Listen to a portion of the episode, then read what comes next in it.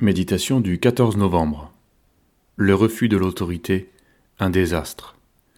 Lire Psaume chapitre 32, versets 9 et 10. Ne soyez pas comme un cheval ou un mulet sans intelligence. On les bride avec un frein et un mort, dont on les part, afin qu'ils ne s'approchent point de toi. Beaucoup de douleurs sont la part du méchant, mais celui qui se confie en l'Éternel est environné de sa grâce.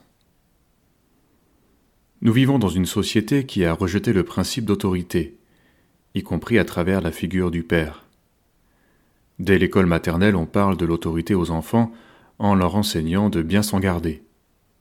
Mais cette disposition d'esprit représente une telle menace pour notre génération qu'un retour à la parole de Dieu s'impose. L'esprit d'obéissance et de soumission est la disposition du disciple, celle du Fils. Elle est à la base de toute transmission, et demeure indispensable si nous voulons devenir des adultes, des hommes et des femmes animés d'une véritable fermeté, afin d'assurer la stabilité et le véritable bonheur de la génération suivante. Ne pensons pas avec fatalisme que revenir à ces principes éternels est une cause perdue.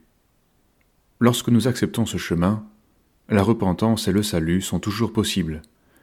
Si nous n'avons pas été le Fils, le Père, l'épouse ou la mère que nous aurions dû être.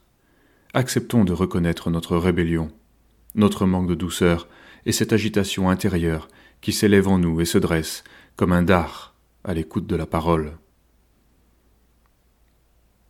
Dans le cœur des révoltés se trouve souvent une forme d'intelligence qui est une arme fatale contre eux et contre leur entourage. En demeurant dans la contestation, en poursuivant leur logique et en refusant d'écouter la leçon, ils persévéreront dans la folie. Dieu ne leur communiquera jamais sa pensée, il ne donne aucune arme aux insensés. Que faire alors? Il ne s'agit pas de s'abandonner au pouvoir des hommes en obéissant sans comprendre ni réfléchir. Il est évident que chacun doit examiner devant Dieu si ce qu'on lui dit est exact.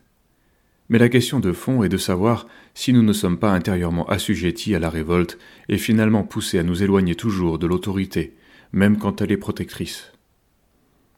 Discernement et sagesse sont donnés à l'enfant de Dieu qui renonce à la révolte. Il apprend à vivre dans l'esprit du Fils, qui est aussi celui du disciple et celui de la réconciliation. Le véritable discernement ne se trouve pas dans le brouhaha de la révolte, ni dans la fermeture du cœur. Il est communiqué dans la douceur.